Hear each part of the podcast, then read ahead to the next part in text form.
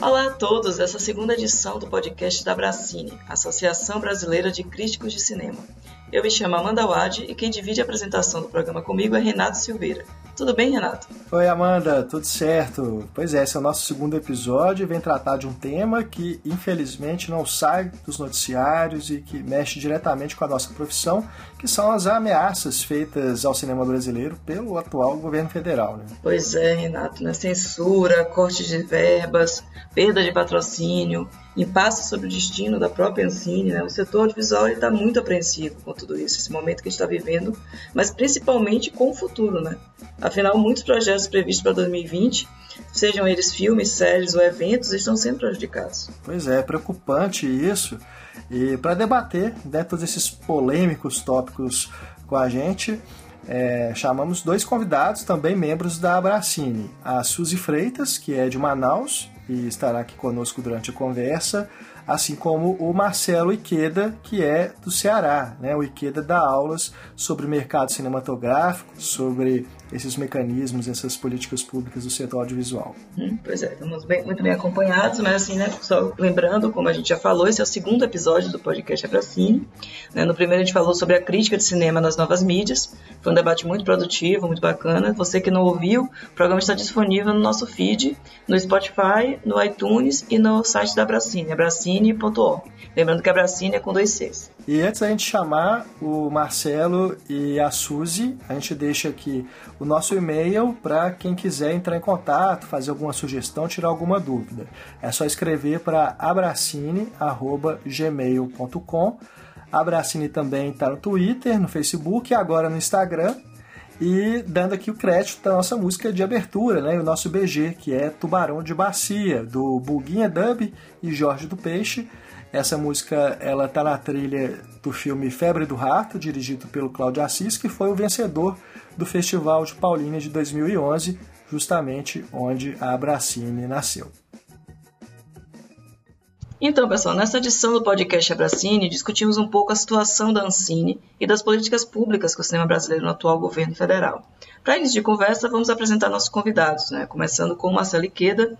Tudo bem, Iqueda? Seja bem-vindo. Fale um pouquinho sobre, se apresente um pouquinho para nossos ouvintes. Olha, eu sou professor do curso de Cinema e Audiovisual da Universidade Federal do Ceará e eu trabalhei na Ancine durante vários anos, entre 2002 e 2010 é, quando eu saí da Ancine e me tornei professor, eu comecei a publicar né, livros, dar um conjunto de palestras exatamente sobre esse tema da economia do audiovisual e das políticas públicas para o audiovisual. Né. Eu tenho alguns livros, que é o Lei da Ancine Comentada, é, é, de Incentivo para o Audiovisual e Cinema Brasileiro a partir da Retomada, que abordam esses aspectos da, né, das políticas públicas, o papel da Ancine, né, essa relação entre Estado e cinema. Bom, e agora é a vez da Suzy Freitas, que fala diretamente de Manaus e vai bater esse papo com a gente sobre a atual conjuntura do cinema brasileiro. Seja bem-vinda, Suzy. Fala um pouquinho da sua trajetória na crítica de cinema para os ouvintes conhecerem você um pouco mais. Obrigada, Renato. Bom, bom dia, não, né? Bom dia, boa tarde, boa noite, já que dá para ouvir em qualquer horário. É, me chamo Suzy, eu sou crítica no site de cinema Cine7, que é um dos principais sites aqui do norte do país. E já faço parte da Bracine há um tempinho, estou com um livro, Cine7, a crítica de cinema lançado recentemente, além de ter participação em alguns outros livros também da Bracine, né? Muito bem, Suzy, bem-vinda também. Então vamos conversar nosso debate falando sobre exatamente essas declarações né, do presidente Jair Bolsonaro, né, que geraram várias inseguranças no nosso, no nosso setor e também algumas polêmicas, principalmente que a gente falou, de que é de suspender editais públicos, começou a falar das questões das temáticas LGBTI, né? ele começou a, a falar também de uma coisa meio de quase censura, né? o último festival de, de Gramado, vários artistas usaram o microfone para se manifestar nesse sentido. Né? Como é que a gente pode ver esse momento atual? Né? Até que ponto o Poder Executivo pode interferir realmente na liberação de verbas para a realização de projetos audiovisuais por questões ideológicas? Olha, eu acho que primeiro de tudo, para mim, assim, fica ficar claro assim que esse governo não tem uma, uma política assim para para cultura, né, para o audiovisual, né? Porque o governo num dia fala uma coisa, na outra semana fala uma coisa diferente. Então, é, para mim fica claro que não existe assim um projeto, né, para a cultura e também para o audiovisual, para o cinema assim no Brasil, né? Então, o presidente Bolsonaro já algumas vezes já disse que ia acabar com a Ancine, depois voltou atrás. Então, hoje, mais de oito meses de governo, a gente ainda não sabe, não se tem uma definição se a Ancine vai continuar ou a Ancine vai acabar, e se a Ancine vai continuar, se vai ser no Rio, vai ser em Brasília, e se vai continuar, quais vão ser as diretrizes, qual vai ser a política né, implementada pela Ancine. Eu acho que ainda reina uma grande indefinição sobre o setor. E isso é ruim para todo mundo, isso causa muita instabilidade, né, muita insegurança no setor. A gente já vê aí o, o anúncio assim de várias séries, obras que estão sendo descontinuadas porque não tem uma perspectiva, um horizonte assim, né? De, enfim, de financiamento, investimento. Tá tudo muito confuso, né? Isso então cria uma, uma dificuldade assim muito grande assim para o setor, né? E aí a gente tem essa situação que o, o presidente da República ele diretamente né, tá vendo uma lista de projetos pré-aprovados e ele diz, não, esse pode ser aprovado, esse não pode ser aprovado. Eu acho que é uma coisa muito grave, né? Porque a Ancine, acho que o desafio da Ancine é ser um, um órgão de Estado e não um órgão de governo. Ou seja, é um órgão que ele tem que ser pautado por critérios né, técnicos, né, de especialistas do setor e não de inferências políticas, né? É, eu acho que esse que é o, que é o desafio, né? De pessoas que realmente conheçam é, mercado audiovisual, né? Que conheçam, enfim, linguagem, estética, é que possam né, ter é, é, indicadores, parâmetros sólidos, técnicos, para analisar que projetos devem receber ou não os financiamentos, né? Então, assim, se já fosse o presidente da Ancine pegando uma lista e falando esse projeto tem que ser aprovado, esse não, eu acho que já seria um escândalo, né? Porque não é o presidente do órgão que tem que aprovar ou não, mas é um conjunto de análises técnicas, né? De pareceres técnicos. Agora, o presidente da República, né, é, dizer que filmes vão ser feitos ou não, me parece assim, muito grave, né? É uma distorção assim, muito grande. E aí tem essa argumentação do governo dizendo assim: ah, esses filmes podem ser feitos, mas não com recurso público. Né? Se, se esses projetos querem recursos públicos, eles têm que seguir a, uma diretriz ideológica prévia, né, pautada pelo governo. Isso me parece grave, porque um, um chefe de Estado, um estadista, ele tem que governar para todos, não só para os seus eleitores, para aqueles que votaram nele, mas sim né, as políticas públicas, o dinheiro público, ele tem que ir para todos, inclusive para aqueles que discordam, eventualmente discordam do presidente, porque essas pessoas também pagam impostos, também são cidadãos, também fazem parte da sociedade. Eu acho que a democracia, a sociedade é isso, né? É aceitar as diferenças e o governante tem que apoiar não só aqueles que votaram nele, mas todos, né? Porque todos fazem parte da sociedade, né? Acho que essa é a ideia da, da, da política pública, né? Então a gente está tá nessa crise assim nesse momento, né? De tentar pensar qual é o papel da política pública, qual é o papel do financiamento público. E a gente está falando do cinema, do audiovisual, mas acho que isso, é, essas decisões, elas entendeu? Extrapolam também o, o cinema, porque uma vez feitas nesse setor, elas podem ser aplicadas para vários outros setores da economia, né? E para, enfim, para vários outros assuntos, né? Então acho que isso tem que ser feito com critério, assim, com cuidado, né? Para não ficar uma, uma decisão assim, é, sem critério, né? Por, um, por uma matriz ideológica prévia, por um critério político, e não por um critério né, técnico, um indicador técnico, né? Eu acho que é isso que está em jogo, né? O cinema brasileiro hoje é diverso, plural. Você tem filmes desde Bacurau até, sei lá, o Plano Real, né? A, sei lá, documentários, né? Ou a comédia, tipo Minha Mãe é uma Peça, né? Então, acho que quando um, um, um político, um governante, qualquer que seja ele, qualquer que seja a sua matriz ideológica, ele próprio vai além das decisões técnicas do órgão para dizer que projeto que tipo de projeto deve ser aprovado, eu acho que isso causa uma distorção, assim, uma insegurança muito grande para os agentes do setor, né? Olha, eu acredito que na atual gestão isso é perfeitamente possível de acontecer, não é só uma ameaça. É, eu parei para reler o plano de governo do Bolsonaro, que eu li na época da, das eleições, né?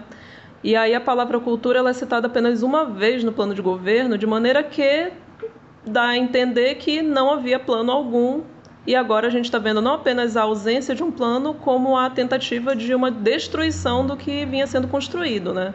Se a gente parar para pensar, como o Ikeda tinha citado, a questão da pasta de cultura, que perdeu o status de ministério, a, lei, a famosa Lei Rouanet né, sendo reestruturada, é, em abril, a Ancine suspendeu o repasse de recursos públicos, alegando é, precisar fazer uma melhor fiscalização das finanças, e o audiovisual vem entrando nesse campo de várias indefinições. Aí chega o porta-voz da Presidência da República falando que, em julho ainda, né, é, não, o governo não pretende patrocinar filmes que atentem contra valores éticos e morais, sem explicar é, é, abertamente o que isso quer dizer. Então a gente toma de fato que a censura por questões ideológicas é uma realidade que está se colocando cada vez mais é, próxima do, do universo do audiovisual brasileiro. Pois é, é uma situação muito incômoda, né? E que eu acredito que todo mundo esperava que isso fosse acontecer em algum momento.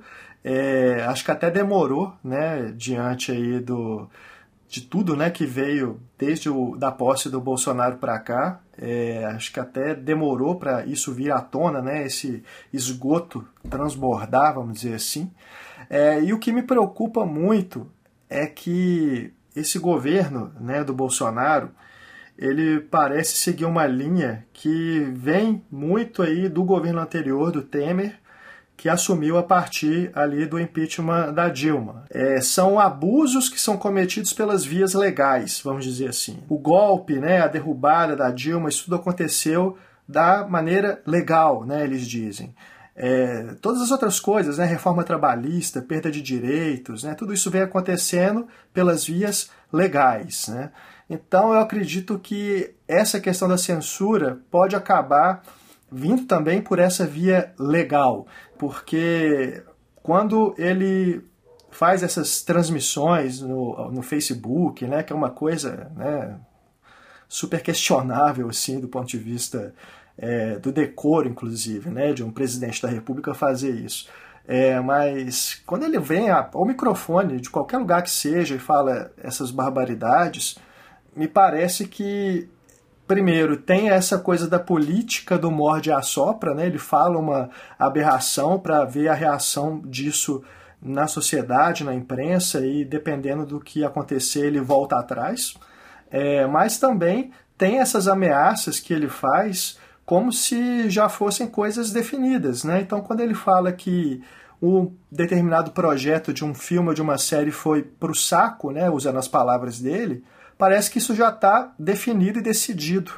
E o como que isso aconteceu, né, se esses projetos realmente foram barrados, não vão receber nenhum tipo de incentivo, nenhum tipo de é, patrocínio, liberação que seja, que dependa do governo isso, meu receio é realmente ele fazer isso pelas vias legais, né, arrumar ali algum tipo de brecha na lei que permita ele é, cancelar o que convir a sua ideologia, né? Enfim. É, inclusive assim, a crise gerada, né, foi muito eh, puxando a partir do Tribunal de Contas, né? Ele falou que tava que ele tinha que investigar, que as, que estava com problemas nas prestações de contas, do audiovisual, tinha que rever tudo. E aí por isso que a Ancine parou a primeira vez, né? O, o decreto 30 de agosto, que afastou o Cristiano Castro da diretoria da Ancine.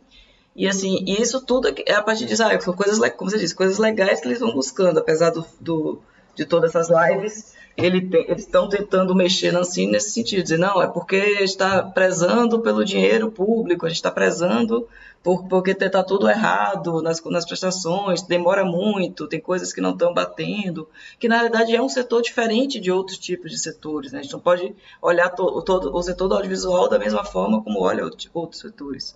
Né? Então, como é que isso acaba sendo esse processo em cadeia? Né? Como é que vocês veem isso? Se isso pode ser puxado para outras coisas, né, também para a própria reação é, da distribuição, outras, como está ameaçado o setor como um todo, no momento que ele puxa um pedaço da prestação de contas.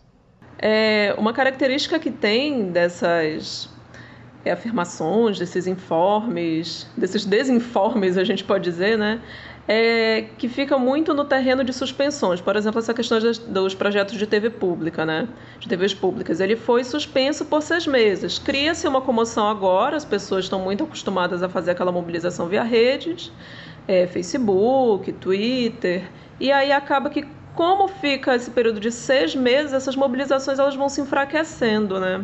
E aí a gente para para pensar é, em como que isso vai afetando as formas de enfrentamento a esse cenário. A gente para, eu me, me recordo, eu estava até com a Amanda no Festival do Rio ano passado, em 2018, e aí era um debate muito firme, né, durante o evento, sobre de que maneira os filmes iam refletir essas questões políticas, como num plano prático, né, os produtores iam estar tá lidando com essas questões e mais ainda como é que ficaria a distribuição dos filmes, porque se nem os filmes pudessem ser produzidos e o audiovisual no geral não pudesse ter tantos subsídios para serem produzidos, como é que ia ficar a distribuição disso que já é por si só um gargalo, né? Aí a gente para para pensar na questão também transferência de Ancine do Rio para Brasília, se fala ao mesmo tempo da necessidade de fiscalização de, de finanças, né, para ter um enxugamento aí dessa máquina e ao mesmo tempo vão dizer, ah, vamos transferir Ancine do Rio para Brasília gerando um alto custo, né? Enquanto lá no plano de governo do Bolsonaro estava escrito mais Brasil menos Brasília, a gente tem uma inversão desse valor nesse ponto específico, com enfraquecimento, né, de toda essa cadeia do audiovisual.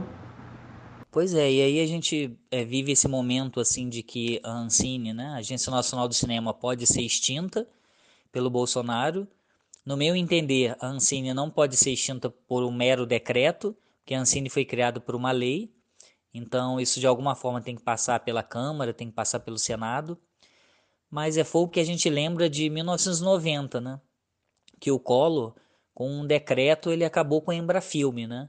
A Embrafilme, como não, né, não era uma agência reguladora, era uma empresa pública, né, empresa brasileira de filmes, SA, aí ela foi extinta por um decreto, né? E naquela época o cinema brasileiro caiu a quase zero, né? Nos anos de 91, 92, a participação de mercado do filme brasileiro era menor do que 1%. Né? A gente tinha pouquíssimos filmes brasileiros aí sendo produzidos.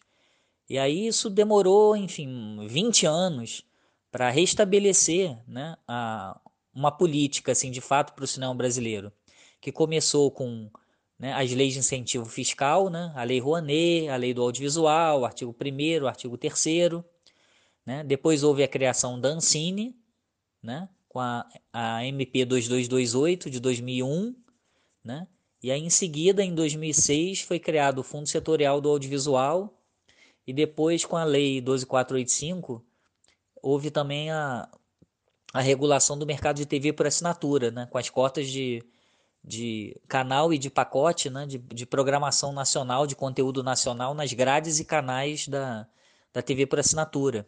É, então, ou seja, ao longo de 20 anos, houve de uma forma assim gradativa a formação de uma política realmente para estimular o desenvolvimento do mercado audiovisual brasileiro. E agora, com muito esforço, né, com toda essa trajetória de 20 anos, a gente começa a ver os resultados dessa política. Né? É, atualmente são lançados cerca de 80, 180 longas brasileiros por ano, e a gente também vê séries, né? É, várias séries na, na, na, TV por assinatura, né? É, porque, enfim, há 10, 20 anos atrás você não tinha né, série brasileira, né? As séries eram todas estrangeiras. Né? Então a gente tem filmes de bilheteria, né? tem vários filmes brasileiros acima de um milhão de espectadores. Né? O cinema brasileiro é um setor consolidado, assim que gera emprego, gera renda. Né? O, é, estudos agora mostraram que o PIB, né? ou seja, o valor agregado né? do, do, do setor audiovisual brasileiro é maior do que de setores tradicionais como a indústria têxtil, a indústria farmacêutica, né? mostrando assim o, o, o potencial do setor assim, em termos de, econômicos, né? em termos de geração de emprego e renda. E é um setor que está crescendo assim cada vez mais, né? porque o audiovisual ele é estratégico assim hoje na nossa sociedade, né? Ele faz parte do nosso dia a dia. Agora com os celulares, né? Todo mundo é, produz conteúdo, publica na, nas redes sociais ou publica né, no YouTube pequenos vídeos, né? É, a produção de conteúdo, você assistir, produzir conteúdos faz parte da, da sociedade contemporânea. Né? Acho que nenhum governo é, quer dar as costas a essa a, né, a importância do audiovisual como tecnologia, como questão econômica, como, como questão cultural, né? Então, o, o cinema brasileiro, o audiovisual brasileiro, ele, né, ele está comprovando assim esse potencial de geração de emprego e renda. E em termos de qualidade artística, também nossos filmes, né, estão sendo exibidos no, nos principais festivais de cinema do mundo, né?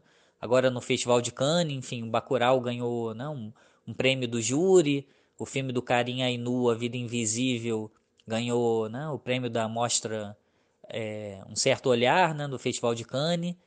E os filmes brasileiros têm participado com destaque né, no Festival de Berlim, Locarno, Roterdã, né? enfim, que mostra o vigor artístico né, do cinema brasileiro. A Caia de Cinema agora, essa edição, vai ser uma matéria especial sobre o cinema brasileiro.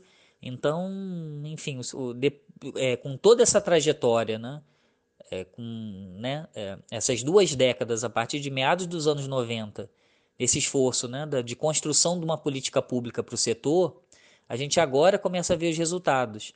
E aí agora né, que o cinema brasileiro começa a, a caminhar de uma forma mais sólida, você tem a possibilidade de acabar com isso e, e ir a zero, né? É, então a gente tem o risco de voltar à situação do, do início dos anos 90 para o cinema brasileiro, que foi muito crítica, né? É, são decisões que a gente é, fica realmente é, perplexo, porque é, essa própria transferência né, da Ancine do Rio para Brasília ela é um tanto sem sentido, né? Porque é, o que, que isso vai acarretar, assim, vamos pensar pelo lado é, da economia, né? Você vai transferir é, um prédio, né? Porque a sede da Ancine lá no Rio, ela é gigante, né? Um prédio grande, tem vários andares, vários departamentos, é, são muitos funcionários, tem toda uma estrutura lá.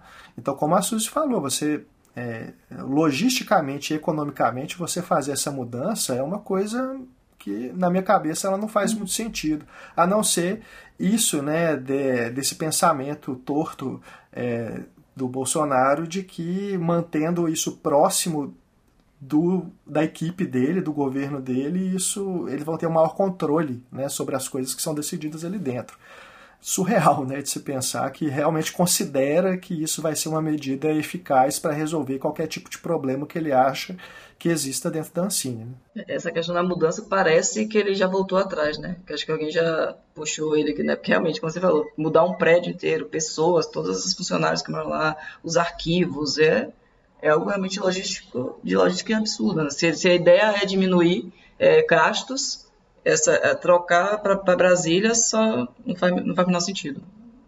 É como muitas coisas, mas enfim. Tem que ver é, isso aí, ok? É, pois é. ai, ai, só... Mas é, pensando também né, nessa questão da distribuição dos filmes, essa semana eu fui ao cinema aqui em Belo Horizonte, é, fui num cinema de um shopping, é, que é um dos maiores aqui de Belo Horizonte, que tem, acho que, se não me engano, seis salas.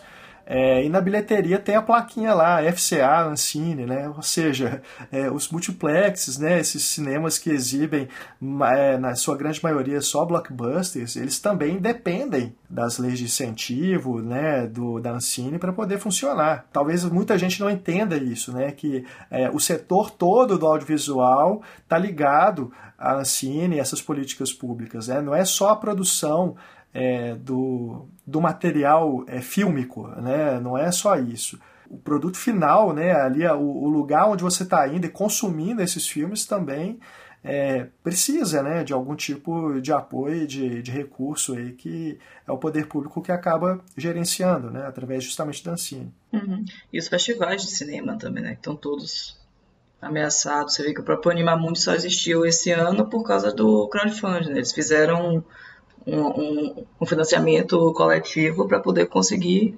é, fazer o festival. Então tem vários festivais que a gente não sabe como é que vai ser. E é um espaço também, né? Porque querendo ou não, essa janela desses filmes brasileiros que estão sendo feitos também tem depende muito desse, dessa circulação para os festivais, para chegar ao público, faz, começar a formar as plateias. As pessoas é, tem que entender isso, que essa indústria está toda ligada, né? E é importante dar emprego, dar, dar, dar visibilidade. Você vê filmes como, que, é, como Bacurau, que está agora já conseguiu no primeiro fim de semana 110 mil é, pessoas assistindo. Então, assim, a gente precisa se ver na tela também, faz parte da cultura de um país, né? Não pode, não é simplesmente eu quero fazer filme porque eu tenho que fazer filme ou porque estou falando mal do governo. As pessoas têm essa, esses bordões que tem que entender que não é assim. É, isso é curioso porque até parece que a gente tem tantos filmes assim que falam mal de governo, né? É uma coisa que eu, eu também não entendo. É, acho que vem muito dessa percepção ou falta de percepção que o Bolsonaro e o governo dele como um todo acaba tendo de que o conteúdo desses filmes é, é, como eles dizem, né, de esquerda, né? Todos eles são de esquerda e todos eles fazem propaganda política ou qualquer outra coisa. É, e não tem nada disso na realidade. Eles pensam isso porque eles não veem os filmes. Simplesmente isso. E essas colocações elas são apresentadas de uma maneira muito capciosa, né? Sempre muito irônica. Por exemplo, quando o Christian de Castro estava lá no Festival de Gramado, né? O, o que, que foi reportado, o que, que foi colocado em notícias, tudo, que o cancelamento do edital, né, das TVs públicas foi entre aspas um convite ao diálogo e como solução ao embate, né? Entre os profissionais do audiovisual e, o que, que tá, e a situação que estava acontecendo, ele pediu menos enfrentamento por parte desses profissionais. E aí, nesse mesmo evento, acontece o quê? A proposta da Ancine atuar como uma espécie de sócia de projetos audiovisuais, emprestando verba para produção de filmes, e fica um negócio extremamente empresarial. E, e, de pontas soltas, que é o pior, né? De pontas soltas não se explica direito como é que isso vai ser feito, como é que vai mudar toda a lógica de, de trabalho da Ancine e fica tudo por isso mesmo, e aí sai Christian de Castro e ninguém sabe como é que vai ficar, né? É, e falando também sobre os festivais, né, que a Amanda citou, é, isso afeta diretamente o nosso trabalho, né, como críticos de cinema, porque os festivais são o lugar por excelência, né, por exercício da crítica, onde a gente conhece as novas tendências, né, os novos diretores, onde a gente tem essa discussão, esse lugar onde a gente se encontra para poder buscar justamente essa reflexão. A Abracine surgiu né, a partir de um festival que infelizmente acabou, que é o Festival de Paulínia. Então, é, de novo, né, é um setor inteiro. Né? A crítica de cinema ela é também formadora de público. Então, é essencial que a gente tenha esses espaços também para poder exercer o nosso trabalho. Né? Com certeza. Eu, eu posso dizer, morando em Manaus, que essa questão da não existência dos festivais ela é bastante é, é, dá uma impressão muito forte, porque estando aqui é muito mais complicado pela questão de custos, logísticas. Eu ia a festivais, por exemplo, né? até conseguir financiamento pelo meu próprio, pelo próprio site no qual, pelo qual eu escrevo, etc., é super complicado. E eu fico imaginando, a, a, numa metáfora dessa situação, desse, da extinção desses festivais, como seria para os críticos que têm maior facilidade, como os críticos do Sudeste. Né? Ia ter que ir para festival estrangeiro, e aí já tem também toda essa problemática de deslocamento, gasto, etc. A própria produção dos críticos ia ficar bastante prejudicada nesse sentido. Há filmes que vários colegas da Bracine assistem é, em festivais com um ano, um ano e meio de uhum. antecedência, que eu vou ver nem no cinema eu consigo ver. Ou eu vejo, enfim, uhum. via download. E aí eu coloco mesmo essa questão, porque é a nossa realidade aqui ou com muito uhum. atraso no cinema quando chega. E aí, nós vamos produzir dessa maneira também, né? Desarticulando não só a questão do trabalho do audiovisual em si, mas também o nosso trabalho como crítico, uma situação bastante preocupante no, no pensamento de um, de um ponto de vista que a gente digamos assim, de uma maneira macro, né, brasileiro sobre o que é a produção cinematográfica, não só nossa, como de outros países, né, que circulam também em festivais eventualmente locais, locais assim nacionais, né. É, sem falar nos filmes que acabam sendo exibidos só em festivais, né, que nem tem uma chance de ganhar um circuito comercial, por menor que ele seja. Né? Filmes independentes são os que mais sofrem com isso, principalmente aqueles que não são premiados, né, que por uma eventualidade de uma decisão de um júri acaba não ganhando o prêmio, mas que tem a sua qualidade, né, que está tra trabalhando questões importantes, mas esses filmes acabam ficando é, restritos aos circuitos de festivais e é, eles têm essa possibilidade de rodar o país, né, chegar ao público de diversos lugares. através de festivais menores também, que acabam sendo os que, de novo, vão ser mais afetados. Né? Um Festival do Rio, uma mostra de São Paulo, é, uma mostra de Tiradentes, né? devido à tradição, ao peso que esses eventos têm, talvez ainda encontrem aí uma maior facilidade para buscar um, um, apoio, né, um patrocínio é, no setor privado para realizar é, suas edições, mesmo que seja de uma maneira mais enxuta, né, vamos dizer. Já está acontecendo, né? A gente percebe isso nos festivais que aconteceram aí no ano passado e esse ano também. É, agora, esses pequenos festivais que de repente dependem exclusivamente né, de um apoio de políticas públicas para poder acontecerem, imagina como é que os públicos dessas pequenas cidades, né, de lugares mais afastados do, dos grandes centros, como é que os filmes vão chegar nesses lugares, né? Vai ficar é, cada vez mais restrito só ao que está disponível na internet, né? Uhum. É muito louco pensar isso, que isso pode acabar. Com certeza. É, gente, pois é, e outra polêmica é, que o cinema brasileiro né, vem sofrendo aí, envolvendo essas declarações do Bolsonaro, é, no último dia 18 de julho, né, teve aquele episódio em que ele afirmou que não era possível né, você usar dinheiro público para fazer filme pornográfico. Né, e com pornográfico aí ele estava se referindo ao filme Bruna Surfistinha, né, citou ele como exemplo, né, só que depois ele admitiu que não assistiu a esse filme, né, estrelado pela Débora Seco. É, nessa mesma ocasião, o... foi exatamente no mesmo dia, inclusive, né, foi, acho que ele aproveitou esse momento para fazer o anúncio e falou da Bruna Surfistinha, mas foi quando teve aquela decisão do governo de reduzir o Conselho Superior de Cinema né, e transferir esse conselho do Ministério da Cidadania, né, que tomou o lugar do é, extinto Ministério da Cultura e transferiu o conselho então para a Casa Civil. E aí que aconteceu foi o que eu achei assim uma das maiores aberrações né, desse governo até agora, porque a partir dessa transferência, quem fica no controle né, do conselho, porque tem a maioria, são pessoas como Sérgio Moro, que é ministro da Justiça, Onyx Lorenzoni, que é o ministro da Casa Civil, o Abraham Weintraub, né, ministro da Educação, e inclusive também o Marcos Pontes, que é o ministro da Ciência e Tecnologia, é, que é mais conhecido como o único astronauta brasileiro que foi para o espaço. Né? E são essas pessoas né, que estão aí agora é, responsáveis por tomar decisões que podem impactar todo o setor audiovisual, que é importante para a economia do país, embora eles pareçam não saber muito bem disso, né, dos números, da importância, etc. Parece haver realmente um, o desinteresse ou uma incompreensão né, sobre o funcionamento das coisas. É, eu diria que é um projeto de desmantelamento mais ou menos pensado, né, de um setor que, assim como o da educação vai auxiliar com que as pessoas tenham o um mínimo de pensamento crítico.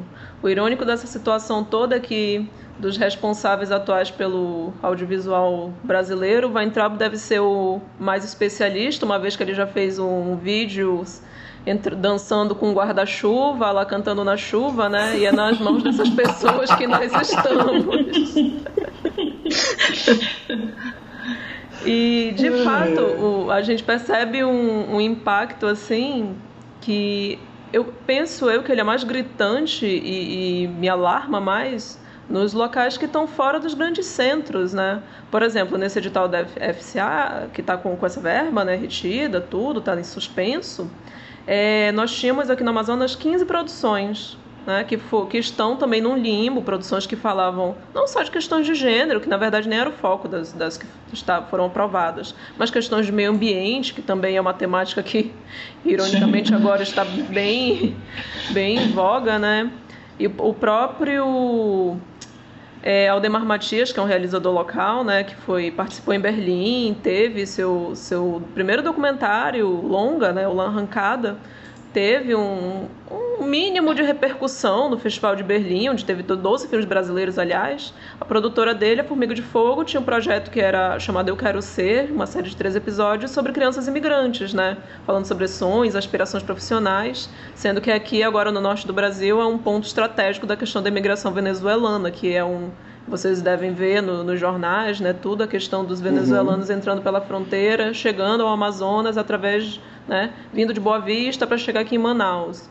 E assim, é, são debates sobre realidades que estão fora dos grandes centros, né? embora se reflitam também, porque enfim é Brasil, e que uhum. deixam de ser visibilizadas, né? Tem outras produções, as produtoras locais que iam fazer também seus primeiros longas, estão com esse dinheiro retido. Acho que só, se eu não me engano, eu conversei com, com um realizador local recentemente, o Rafael Ramos, que é de uma produtora chamada Artrup, e eles estavam super alegres há uns meses atrás, porque tinha um projeto de longa aprovado e depois, ai, não sabemos quando vai ter o dinheiro. Aí recentemente recebeu um e-mail falando que parece que foi dado início ao processo que vai culminar com a chegada dessas verba, dessa verba né, na mão, na mão da, da produtora para poder de fato realizar o, um projeto, se eu não me engano, é de um documentário em longa. Aí você para para pensar uhum. num, num, local como o Amazonas, que tem pouquíssimos longas, né? pouquíssimos uhum. longas produzidos e que estava é, é, engatinhando ainda nessa, nesse quesito. E que aí vai sendo uhum. duramente golpeado. Sim. Isso a gente tem que pensar muito, realmente, que o Brasil é muito grande, né? A gente fala, ah, o cinema brasileiro tem crescido, tem crescido, tem que estar tá numa fase boa, está numa fase boa, né? Está sendo premiado. Mas a gente tem um, um tipo, uma regiões do Brasil que estão fazendo muito isso, né? Você tem muito concentrado no, no Sudeste, né? Rio, São Paulo, Pernambuco tem uma coisa muito forte, é, né, tem, tem uma, um, aí você tem um caso ou outro um, é, em, em, outros estados, mas a área do norte realmente é, é cada vez é muito difícil é, centro-oeste, então, não se fala. Então, você vai pensando que existem alguns nichos que vão se formando, mas não existe ainda uma, uma unidade. Então, tinha muito trabalho a ser feito, né? E aí, e aí, quando a gente começa a crescer, começa a sentir, não, agora vai, a indústria está se estabelecendo, aí tem esses baques. E essa questão do futuro da Ancine, a gente está ameaçado, como o Suzy falou, exatamente por isso, né?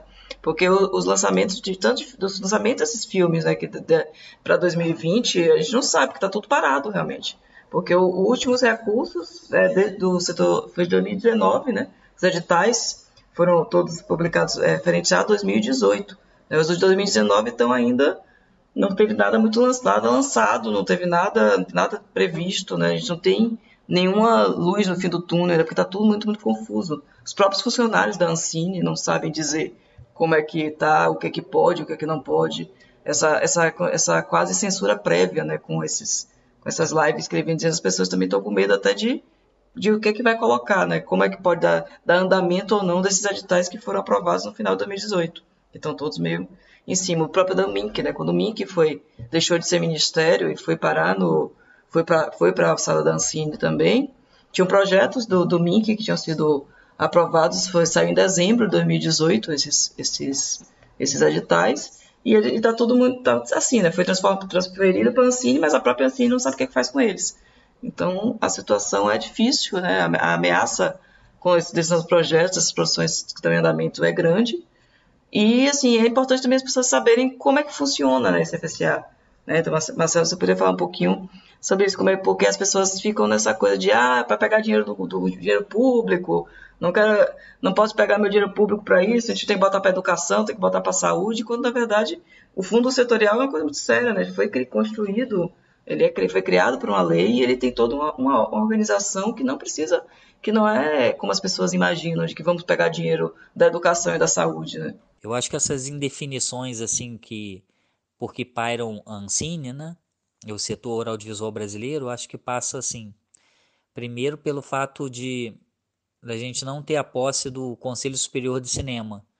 O Conselho Superior de Cinema é o órgão que define a política para o audiovisual, as grandes diretrizes, as linhas gerais para o audiovisual, né? E a Secretaria do Audiovisual e a Ancine são órgãos que executam essa política. Então, atualmente, é, não, é, não foi empossado o novo Conselho Superior de Cinema, o conselho ele é composto por ministros de Estado, sete ministros, e por cinco membros da sociedade civil e do setor audiovisual. E aí fica tudo parado, porque não tem a posse do, do novo conselho. Então, o conselho ele tem que definir questões estratégicas para o audiovisual brasileiro. Acho que a principal delas é, é a questão do VOD, do vídeo sob demanda, que é um mercado cada vez maior, mais estratégico. Né? Você vê aí a Netflix, todo o, né, o poder, a movimentação né, de grana que envolve a Netflix e a gente não tem nenhuma regulamentação para o setor. Né? As empresas não têm nenhuma atribuição regulatória né? Por exemplo, a TV por assinatura tem as cotas né? de produção na nacional, de produção independente, e uh, o VOD não tem nada disso. O VOD não arrecada Condecine, né? que, é uma, que é uma contribuição que todos os segmentos de mercado têm que arrecadar. E esse setor de VOD, que é, que é economicamente robusto, é, não, não arrecada nada de Condecine.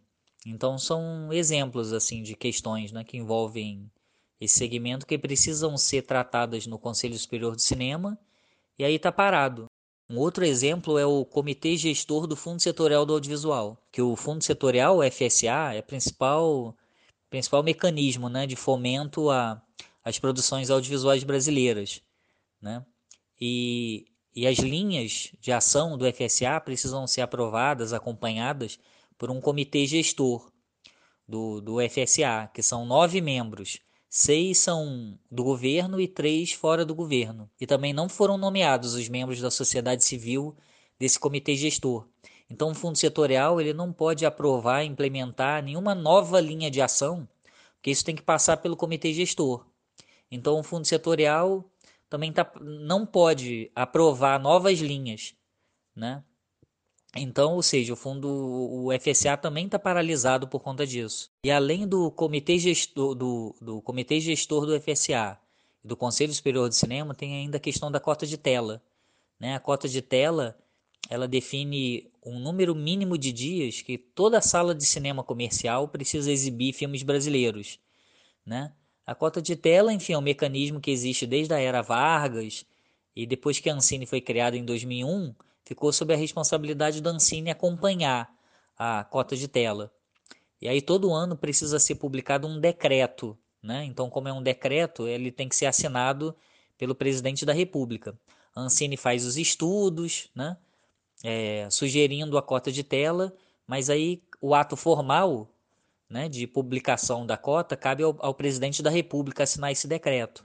E aí, ano passado, no final do governo Temer, esse decreto de cota de tela para 2019 não foi assinado e até agora no governo Bolsonaro também não foi assinado. Né? Então a gente não tem cota de tela para o cinema brasileiro em 2019. Aí reina uma indefinição jurídica. Tem alguns que acham que, como não foi publicado, é a mesma do ano passado. Tem outros que acham que não, como não foi publicado, não tem cota de tela. Né? Aí é uma questão, uma indefinição jurídica. E aí, de qualquer maneira, o impacto disso já é imediato que a gente viu aí ao longo desse ano, por exemplo, Vingadores Ultimato, né? É um filme que foi exibido em mais de duas mil salas de cinema no Brasil, né? Então, é, mais de 80% das salas de cinema no nosso país exibiram um único filme, né? Então, ou seja, uma concorrência assim predatória ao, ao produto nacional, né?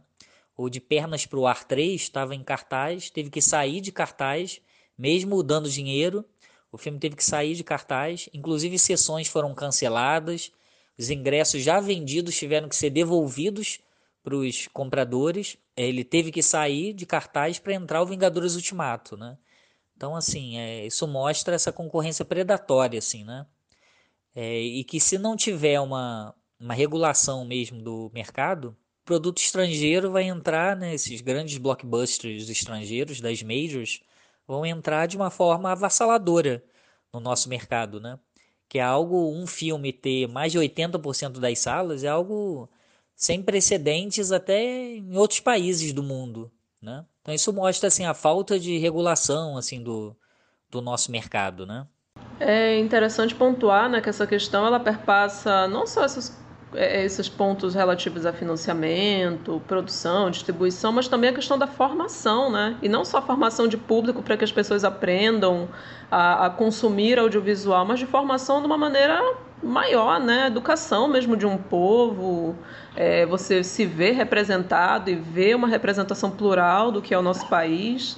É, quando a gente Sim. vê até filmes como De Pernas pro Ar 1, 2, 3, 4, 5, 6 e meio, é, é, ameaçados de não serem produzidos, né? Mas ainda assim, esse tipo de filme, ou sei lá, um filme como o do Edir Macedo ter mais chances de conseguir ser o filme brasileiro que vai chegar às telas é preocupante, porque você passa a ter visões muito particulares, é, muito é, é únicas. Né? Não é multifacetado uhum. a, a representação que, a que as pessoas vão ter acesso nas telas de cinema do que é o Brasil. Eu me lembro agora de, por exemplo, comentários de pessoas falando de, da experiência de ter assistido Bacurau em alguma cidade no Sudeste e, eventualmente, as pessoas riam dos sotaques ou das expressões que eram utilizadas naturalmente por aquelas pessoas. E uhum. não é para rir, isso não é alienígena, não é estranho, não é uma caricatura, aquilo é absolutamente normal, mas devido ao fato de não poder ter tanto acesso por N motivos, aquilo ali se torna alienígena, né? Sim, sim. É, a impressão que a gente tem é que o público brasileiro não conhece o cinema brasileiro justamente porque não tem é, esse acesso né, a essa produção mais plural. Sim. Né? Então, se por exemplo a gente tem então o De Pernas pro Ar 3 ou qualquer um outro dessas comédias, né, que se torna aí as maiores bilheterias do ano e tal, o Tropa de Elite, ou o próprio Brando Surfistinha, né, que teve aí, sei lá, quantos milhões, dois, mais de 2 milhões de, de, espectadores, né, quando foi lançado. É, mas ao mesmo tempo, um filme como Ferrugem, né, que ganhou, foi premiado no Festival de Gramado no ano passado, esse filme ele não chegou é, nos, nesses espaços. Né? Ele não, não teve ao lado de outras produções americanas que podem falar sobre o mesmo tema. Né? E, na época eu, eu fiquei realmente é, muito preocupado, porque é, quando eu assisti o Ferrugem, eu falei assim, cara, esse é um filme que né, pode passar tranquilamente em qualquer é, multiplex aí, porque é, vai dialogar com o público, né? mas não chega, ele, ele sequer estreia. Né? Então, como é que as pessoas vão, vão conhecer o filme? Né? Ou às vezes estreia uma semana no cinema escondidinho e depois já some de novo, né? Tem todo esse problema. É, porque assim, a qualidade dos filmes brasileiros a gente não questiona mais. Hum. Né? Um tempo atrás você poderia ainda, devido justamente à falta de recurso, à falta de investimento, você ter um produto ali que tem uma deficiência no acabamento, no som, o que seja. Mas hoje isso não, não pode ser mais questionado, gente. Uhum. Né? Os filmes, por exemplo, que são feitos aqui é, em Belo Horizonte, em Contagem, né? o pessoal da Filmes de Plástico, esse mais recente no Coração do Mundo. É um, é um primor né, de qualidade técnica aquilo, no som, na fotografia. Né? O filme feito aqui, né, aqui do, do, meu lado, e com uma qualidade assim, que não deixa nada a dever a qualquer produção internacional que a gente está vendo aí todo, toda semana, que entra em cartaz toda semana. Isso puxa também para a questão daqueles tetos de financiamento. Eu lembro que até na própria lista da Bracini isso chegou a ser debatido, o pessoal tirando dúvida com o jurídico, etc para que se entendesse né, como isso ia impactar nas produções, uma vez que a, a cadeia de produção audiovisual vai ter algumas particularidades, inclusive na maneira com, de como prestar contas né, na, uhum. do dinheiro que foi gasto com esses filmes. E aí a gente observa que a discussão ela vai andando para trás. Se há algum tempo atrás, por exemplo, a gente estava discutindo como resolver o problema da distribuição, porque se falava que os filmes eles chegavam a ser produzidos, mas eles tinham dificuldade de circulação, né? fora de certos pontos estratégicos, São Paulo, Rio, Minas, é, Belo Horizonte, as capitais, né? Agora a gente está discutindo coisas muito mais básicas, tipo como fazer os filmes. Será que a gente vai chegar no ponto que o cinema brasileiro chegou nos anos 90? É extremamente preocupante. É, isso é preocupante mesmo, né? A gente sabe como, como é que a gente vai sentir. Pode realmente chegar a esse, a esse período né, ruim, tal qual foi na época que, a, que Collor fechou a Embrafilme, porque a gente vem numa crescente, a gente vem começando a, a querer ampliar um pouco mais essa, essa construção, né? várias regiões produzindo, como o Renato lembrou bem, da filme de plástico, você falou também da Amazônia, né, a quantidade de filmes aqui na Bahia também teve uma crescente muito grande no passado no panorama de cinema. A gente teve uma competitiva baiana muito mais forte do que a gente viu há anos, né? Tinham parece que 10 longas metragens, então você nunca viu produzir tanto na Bahia também, nem, acho que nem na época áurea de do, do, início do segundo cinema da década de 60, só que a gente teve tanta produção aqui. Né? Então é uma coisa que tem crescido, tá, realmente vinha numa crescente e que agora fica todo mundo nessa sensação de e agora, né? O que, é que a gente faz?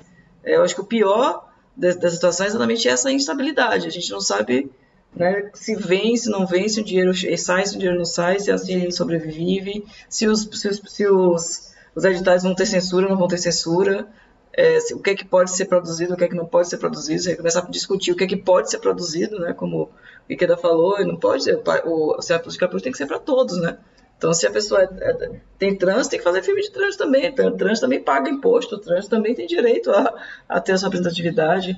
E como a própria Suzy falou, não é a questão só de valorizar o audiovisual, é valorizar a cultura do país, a história do país, a, né, a educação do país. Tem diversas formas que o audiovisual é um desses elementos, um desses braços, né? Isso é que é importante. É, a gente para para pensar, assim, se discute muito na época, por exemplo, que o Bolsonaro citou questão, o, o, filme da Bruna Surfistinha, né?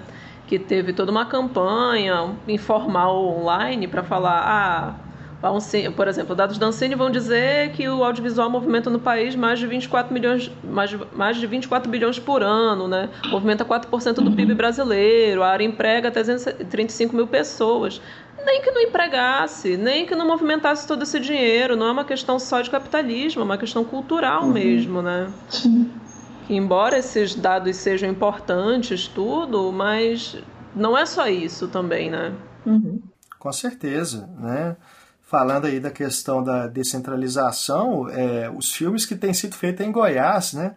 É, virou um polo de cinema ali, né? Agora na mostra de Tiradentes, é, em janeiro de 2019, o filme que ganhou a mostra Aurora foi o Vermelha, um filme todo feito assim, no quintal da casa do, do diretor, com a família dele, né? Bem é, no esquema que o pessoal da Filmes de Plástico faz, né? Aqui em Contagem, assim, com não atores, né? Conhecidos, amigos, familiares ali fazendo parte do elenco.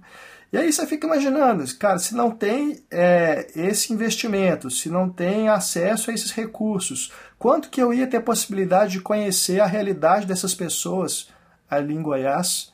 Né?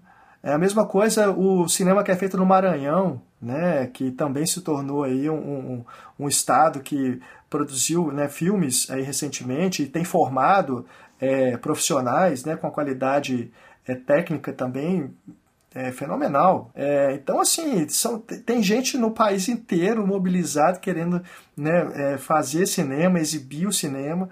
É, é ficar aflito realmente com essa situação, porque todas essas conquistas que a gente vem observando aí no, nos últimos anos, elas é, de repente ficam né, nesse estado aí de, de, suspensão e a gente sem saber o que, que vai acontecer. É, e falando, de novo, puxando para o nosso lado aqui de críticos de cinema, é, para quem dá aula, né, isso também tá, se tornou assim, um pesadelo. Né? A gente, essa semana, viu é, como que o, as bolsas né, para pós-graduação nas universidades públicas, elas simplesmente pararam, vão parar de ser pagas, porque teve corte, não tem dinheiro para investimento, enfim. Como é que fica, né?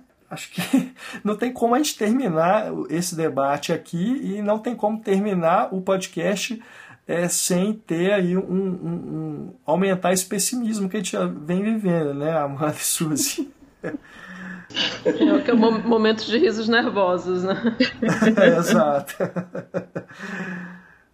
Porque assim, eu fico pensando, é, o que, que a gente pode é, imaginar né, assim, de mecanismos de é, enfrentamento e resistência mesmo para sobreviver nessas situações. É claro que se a gente for pensar é, pelos realizadores, é, a gente imaginar que hoje a, a facilidade que a tecnologia proporciona, para a pessoa realizar o seu filme, né, com um custo é, muito menor do que há alguns anos, algumas décadas atrás, isso tudo, pelo menos, cria uma perspectiva de que as pessoas podem uhum. continuar é, produzindo, né, mas finalizar esse material, exibir esse material, porque cineasta não é youtuber, né, gente? Não é a mesma coisa, não é só ter uhum. uma câmera, fazer um filme e colocar na internet, pelo amor de Deus. Né? A gente tem que pensar em todo o acabamento que envolve você realizar um filme. Né? É isso que está em ameaça.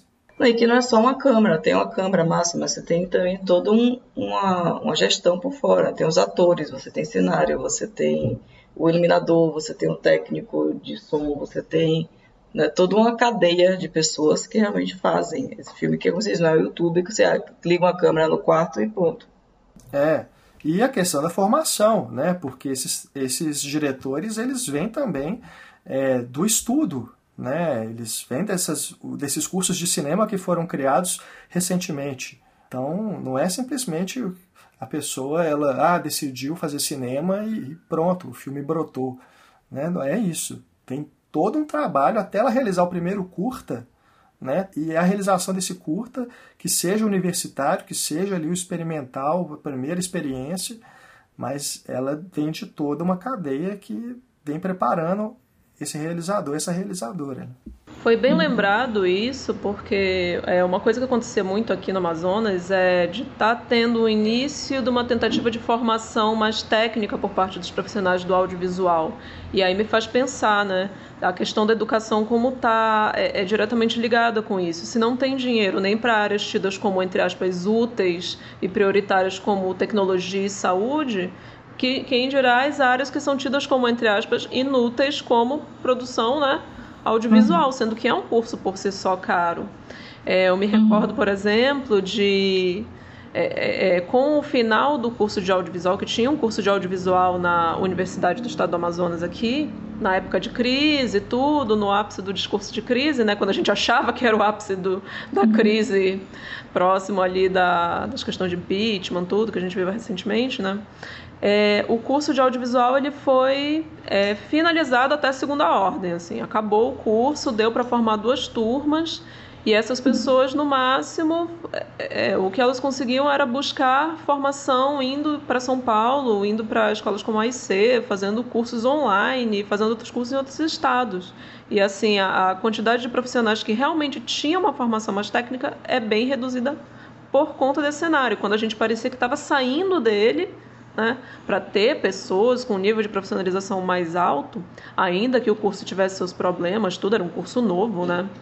É, isso foi duramente golpeado. E eu fico pensando, no cenário atual, é, não impede que. É, é parece que, que é bem próximo à realidade de que isso vai acontecer com cursos mais conceituados, cursos que já têm décadas, porque outras áreas tidas uhum. como importantes já estão passando por isso, né? A gente está vendo essa semana esses relatos de da questão de cortes de bolsa de pesquisa, tudo. Sim. A gente para para pensar também que a questão do, da conservação dos filmes envolve gastos e um trabalho bastante Sim. delicado, especializado. Sim.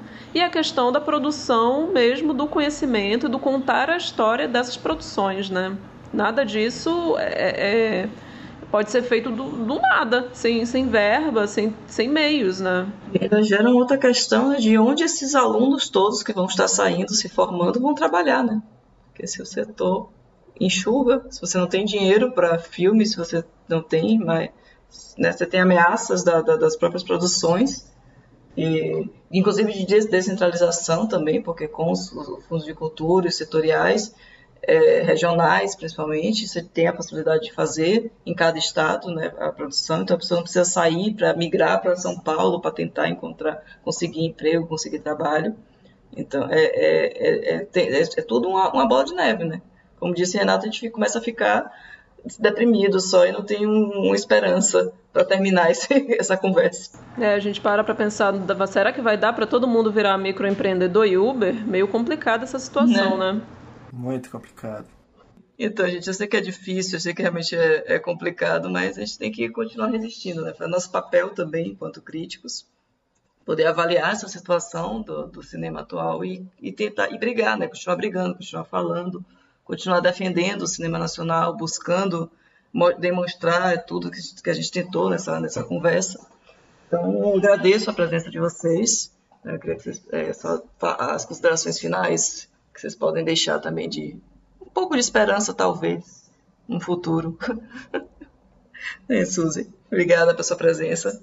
Obrigada também, gente, pelo convite. Olha, para não dizer que tudo é desesperança, tem um livro que fala sobre cinema amazonense, que é A Tônica da Descontinuidade, é, do professor Narciso Lobo. Que ele fala sobre como a nossa produção, né, no, aqui no Amazonas, ela passou por esses períodos em que ela tinha soluços, né? Ela aparecia, surgia, depois desaparecia.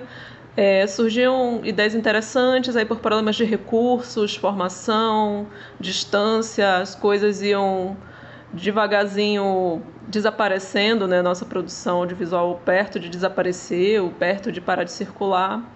E esse respiro ele nunca acabou, né? Gente, as pessoas continuaram produzindo por N motivos, por N vias de resistência, de forma precária que seja, e as pessoas continuam, né? A arte ela é, ela é maior que, que isso, né? A gente vai sobreviver. Com certeza. Suzy, foi ótimo sua participação aqui, muito obrigado.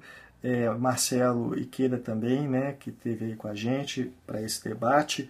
E, bom, para deixar aqui uma última palavra, é, reforçando isso, né, gente, para continuarmos aí nessa resistência e para quem está ouvindo a gente que é, não trabalha com crítica de cinema, mas acompanha o trabalho da Bracine, gosta de ouvir aí um, um papo, um debate sobre esses assuntos, né, que acho que todo mundo que gosta de cinema, gosta do cinema brasileiro principalmente, está é, aflito com essa situação eu acho que é isso, a gente continuar prestigiando os nossos filmes, indo ao cinema, né, vendo tudo que está aí em cartaz. A gente está nesse momento aí é, muito bacana, né, para o Bacurau, do Kleber e do Juliano, né, capa da carreira do cinema, né, esse mês de setembro. Temos aí em breve A Vida Invisível, do Karim, que também vai movimentar bastante aí as discussões. É, eu acho que é isso, é continuar valorizando, fazendo barulho em torno dessas produções para mostrar que o nosso cinema, o, o, tanto que ele é rico, né? o tanto que a gente pode ter um filme, um drama intimista né? sobre uma situação que é muito pessoal, como a gente pode ter também o filme de gênero, né? A gente tem tido aí uma produção muito rica, né, de filmes de suspense, de terror, de ação, né? Então a gente precisa é, mostrar que esses filmes eles têm um respaldo do público. Né? É muito importante isso. Não é só é, a gente, como crítico de cinema, falar sobre esses filmes, mas o espectador também tem que ter essa consciência de que ele precisa valorizar o nosso cinema, é, ver esses filmes, seja, se não pode ver no cinema, é, veja em casa, né? pega aí no VOD, etc. É, é importantíssimo que o público é, dê o seu recado também, mostre que quer ver filmes brasileiros cada vez mais e mais. Então é isso, gente. Obrigada pela presença. Acho que assim, uma coisa pelo menos a gente tem certeza que o podcast da Brasília é o segundo episódio. A gente tem muito que falar e discutir cinema também. Eu espero que a gente possa, a cada mês, trazer um tema interessante para vocês e que possa manter essa chama viva também da, do cinema nacional. Então, até a próxima e divulguem para quem vocês quiserem. É isso aí. Um abraço, gente.